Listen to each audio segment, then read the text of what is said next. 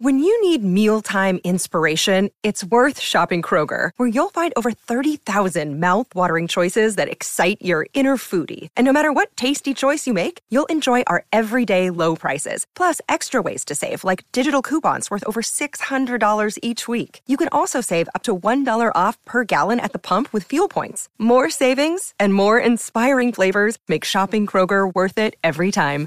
Kroger, fresh for everyone. Fuel restrictions apply. Hola a todos, soy Víctor Abarca y estás escuchando Expreso con Víctor, el podcast diario sobre tecnología, tecnología que importa y cultura digital. Bien, las primeras noticias del Computex 2022 ya nos han llegado en forma de nuevos ordenadores portátiles y también de procesadores. Pero en el episodio de hoy, que ya te digo que va a ser un poquito playero porque justo, no sé si escuchas un poco de fondo los, a los pajaritos, estoy en Puerto Vallarta hace un tiempo brutal y he decidido grabar en, la parte de la terraza.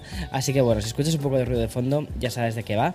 Pero bueno, como te decía, en el episodio que de hoy, que es un poquitín playero, también vamos a hablar de iPhones, de WhatsApp, de la historia interminable que nos está dando Elon Musk y también de un rumor que podría hacer estallar completamente el panorama digital. Así que espero que te hayas preparado un buen expreso, o como dicen aquí, un café de olla, porque allá vamos. No sé si estás suscrito o suscrita a la newsletter semanal, ¿vale? De Café con Víctor. De hecho, te voy a dejar un link para que puedas suscribirte si estás mm, escuchando este podcast desde Apple Podcast o desde Spotify. Lo único que tienes que hacer es deslizar la imagen hacia arriba, ¿vale? Y ahí vas a tener el link para poder suscribirte a la newsletter. Pero una cosa que te quería decir, si pudiste y tuviste tiempo para leerla, te hablé sobre el software, la cantidad de software a la que estamos expuestos. Ahora mismo todos son servicios que están luchando por captar nuestra atención, pero ¿qué hay del hardware? ¿También sientes un poco esa pulsión por, por disponer de cada nuevo dispositivo que sale al mercado? Bueno, pues seguramente, y dependiendo un poco de la marca, la respuesta se acerque bastante al sí y otras veces digas, pues mira, me da igual. Bueno, no te preocupes porque te pasa a ti, me pasa a mí y yo creo que nos pasa a cada uno de los oyentes que se toman un expreso cada día. Esté o no el mercado saturado, tener ganas y sentir esta especie de hype ante cada nuevo lanzamiento es lo más normal, porque para eso es para lo que estamos, ¿no? Es decir, al final este expreso es de lo que va, de hablar de tecnología que nos importa. Bueno, el último que acabamos de conocer apenas tiene características públicas. Por no tener, no tiene ni siquiera nombre, pero ha bastado leer sus apellidos para que lancemos ese mensaje de me apetece probar qué sale de aquí. Y me estoy refiriendo al reciente anuncio realizado por Xiaomi. el fabricante chino se une a una moda cada vez más común que es la de colaborar con una compañía especializada en fotografía para mejorar también las prestaciones de, de sus smartphones y también beneficiarse del branding y de toda la herencia de la marca de ese tipo de compañías. Y Xiaomi lo ha hecho tras anunciar una colaboración con el fabricante legendario de cámaras Leica. La empresa alemana especializada en la fabricación de lentes se anota eh, a, otra compañía tecnológica tras haber colaborado ya con Panasonic y también con Huawei. De momento, lo único que sabemos es que esta cooperación estratégica en términos de imagen móvil, va a tener su primer resultado en el mes de julio con el lanzamiento de un teléfono del que no han anunciado nada más. Solo sabemos la colaboración y punto. Bueno, la primera asociación de ideas que hemos tenido todos tras conocer esta colaboración ha sido la del Xiaomi 12 Ultra, que además creo que ya va tocando este lanzamiento. Y es que es un dispositivo que estamos esperando y que bien podría ser el primero en beneficiarse de estas lentes Leica. Lo que no sé después de esta colaboración es que va a suceder con Leica y Huawei. ¿Seguirán colaborando o ya directamente Leica ha pasado a Xiaomi? Bueno, yo creo que esto va a ser una cosa que tengamos que revisar en próximos episodios. Iremos contando también cómo, incluso da hasta para café con Víctor, ¿no? Cómo compañías tradicionales de cámaras se han adaptado al nuevo formato, a la nueva forma, mejor dicho, de cómo hacemos fotos, es decir, con el teléfono móvil, y cómo han creado estas asociaciones. ¿Quién se está beneficiando más? ¿La marca fabricante del teléfono o se beneficia más la marca de, cámaras, porque esto lo tenemos con Leica y también lo tenemos con Hasselblad. Y como suele suceder bastante en este podcast en concreto, pero sobre todo en la actualidad tecnológica, oscilamos entre la bienvenida y también las despedidas casi sin pestañear. Y es que hoy hemos conocido que WhatsApp dejará de dar soporte a todos los dispositivos de Apple que aún estén funcionando con iOS 10 o con iOS 11. Y según hemos podido conocer gracias a WhatsApp Beta Info, la aplicación de Meta, recuerda, Meta es la antigua Facebook, añadirá a su listado de versiones antiguas a las que ya no resulta rentable dar soporte de, de iPhones correspondientes a estos sistemas operativos. ¿Y cuáles son los afectados? Bueno, pues el iPhone 5 y el iPhone 5C, bueno, pues para atrás. En la página de WhatsApp ya se ha actualizado esta información y dicen que a partir del 24 de octubre de este mismo año, WhatsApp va a dejar de dar soporte a estos mencionados teléfonos de Apple. Pero bueno, actualmente no es tan común encontrarte iPhones 5 eh, que los esté utilizando la gente, sobre todo porque, oye, ya llevan un tiempo en el mercado, pero, pero sí que a mí me gusta ¿no? que, estas aplicaciones intenten dar el mayor soporte posible. Y siguiendo un poco con la dinámica actual, hoy también vamos a encontrarnos a una compañía que diversifica su línea de negocio. Y estoy hablando de Corsair, la empresa de Estados Unidos que debuta con el lanzamiento de su primer ordenador portátil. Fue anunciado durante la celebración, como te decía, justo al inicio del, del podcast de Computex 2022, que es un evento que se está celebrando ahora mismo en Taiwán. Bueno, pues Corsair ha presentado el Voyager AMD Advantage Edition, que es un ordenador que una vez más lo que busca es llegar a un tipo de consumidor muy concreto, es decir, a un nicho, dos perfiles más específicamente. Por un lado, jugadores y aficionados al gaming por un lado, ¿vale? Y a los creadores de contenido por otro, es decir, gente que por lo general demanda muchísima potencia. Para aquellos aficionados al streaming de los videojuegos, Corsair ha diseñado un dispositivo de 16 pulgadas y con un bueno, los procesadores que llevan son de la serie Ryzen 6000 y una GPU AMD Radeon RX 6800M.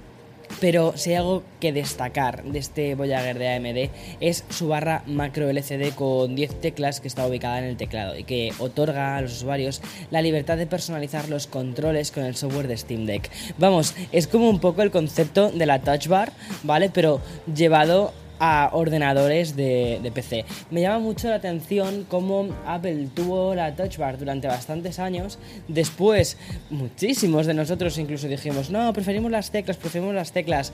Y ahora las compañías, los fabricantes de PC están adoptando el concepto de esta Touch Bar, pero lo están haciendo de la mano de fabricantes o de, mejor dicho, de, de, de otras empresas como la, la Stream Deck, que funciona realmente bien.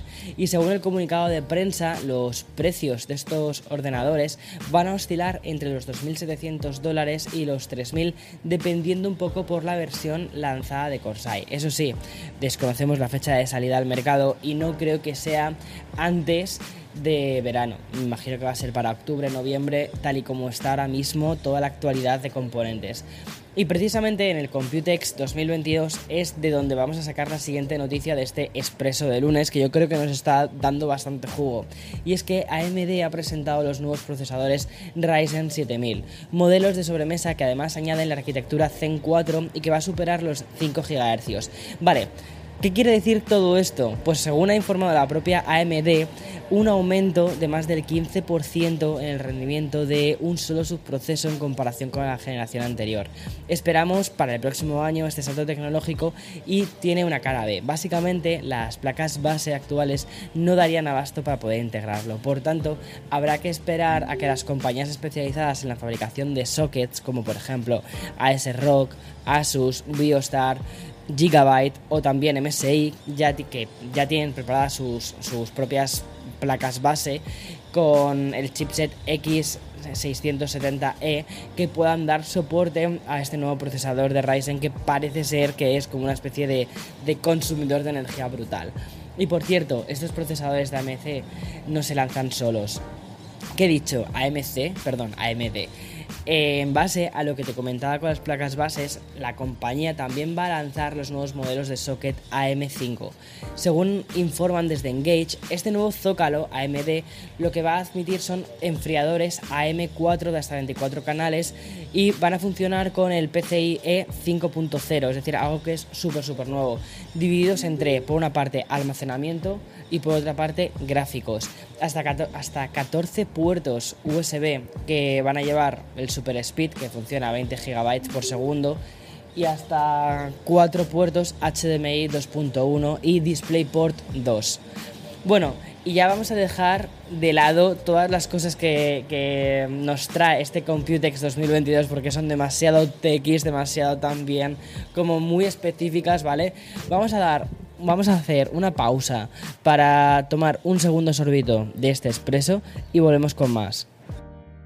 Another day is here and you're ready for it. What to wear? Check. Breakfast, lunch and dinner? Check. Planning for what's next and how to save for it? That's where Bank of America can help. For your financial to-dos, Bank of America has experts ready to help get you closer to your goals. Get started at one of our local financial centers or 24-7 in our mobile banking app. Find a location near you at bankofamerica.com slash talk to us. What would you like the power to do? Mobile banking requires downloading the app and is only available for select devices. Message and data rates may apply. Bank of America and a member FDIC. Y como te decía antes de esta pequeña pausa, dejamos de lado toda la información más puramente tech y también más técnica para hablar de negocio, curiosamente. Porque sí, hay una noticia que está copando las portadas y esa es la de una filtración que parece tener mucha parte de realidad. Me estoy refiriendo a Electronic Arts y a su supuesta búsqueda activa para conseguir una compañía que la absorba, o al menos una empresa con la que poder fusionarse. Según los informes que primero se publicaron en PAC y que han sido replicados por medios como The Verge y también Bloomberg, y cuando, cuando el río suena, agua lleva, ¿no?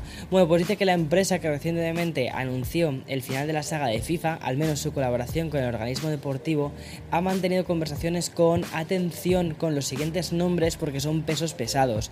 Conversaciones con Apple, con Amazon y también con Disney. Es decir, una vez más encontramos a las Big Techs diversificando sus líneas de negocio e intentando ir hacia los videojuegos. Un mercado en el que el hardware y el software parece ir diluyéndose cada vez más hacia un mismo producto. Habrá que seguir muy atentos toda esta operación y de momento desde Expreso con Víctor vamos a anotarlo en el apartado de rumores y filtraciones para poner un ojo a, bueno, pues a todo esto porque creo que, creo que es interesante, sobre todo también para los expresos de los viernes que tienen mucho más que ver con la parte de, videojuegos, puede ser interesante. Y ya te prometo, voy a terminar con una más de, negocio, ¿vale? Porque durante este fin de semana hemos tenido novedades relacionadas con esta especie de tira y afloja. Este, este, este, yo creo que espero de verdad que hagan un documental de todo esto. Y es que Elon Musk parece ser que va a cambiar su oferta de, Twitter. Porque la oferta de 44 mil millones de dólares parece que primero ha caducado al menos por parte de Musk, y segundo, que, que, es que quiere ir a menos. Bueno, pues el multimillonario sigue defendiendo que Primero, deberá aclararse cuántos millones de bots hay en la plataforma, y así lo repitió con un tuit que publicó el sábado. Y lo hizo además en respuesta a la publicación de otra persona que puso, si el 25% de los usuarios son bots, entonces el acuerdo de adquisición de Twitter debería costar un 25% menos. Y Musk respondió directamente con un absolutamente. Bueno, pues Elon Musk no se cree que la cifra del 5% de los bots que ha transmitido desde Twitter hasta incluso el propio CEO, ¿vale? Pues el dueño de Tesla ha comentado que en los últimos días la probabilidad de que esta cifra sea eh, un 5% no es cierta y que estemos en según sus palabras, en cuatro o cinco veces más alta, llegando a ese 25% del que ya ha hablado él varias veces. Por tanto, Musk considera que lo más justo sería disminuir su oferta de compra de 44 mil millones de dólares a 33 mil millones de dólares. O sea, aquí estamos de rebajitas, ¿eh, señor Musk? Bueno, nunca está mal una rebaja, habrá que ver si finalmente se la conceden. Y mm, hasta aquí este episodio de hoy lunes 23 de del 2022. Estamos en el comienzo de una, de una semana, aunque esté de vacaciones, prometo seguir actualizando eh, Expreso con Víctor. Intentaré hacerlo todos los días, o sea, ahí está, eh, ahí está más o menos mi promesa, más o menos, ¿vale? Porque quizás hay algún día que no pueda. Si hay algún día que no puedo, lo lanzaré más tarde, pero al menos voy a intentar que tengas todos los días un Expreso. Y ya está, mañana nos vemos con más. Chao.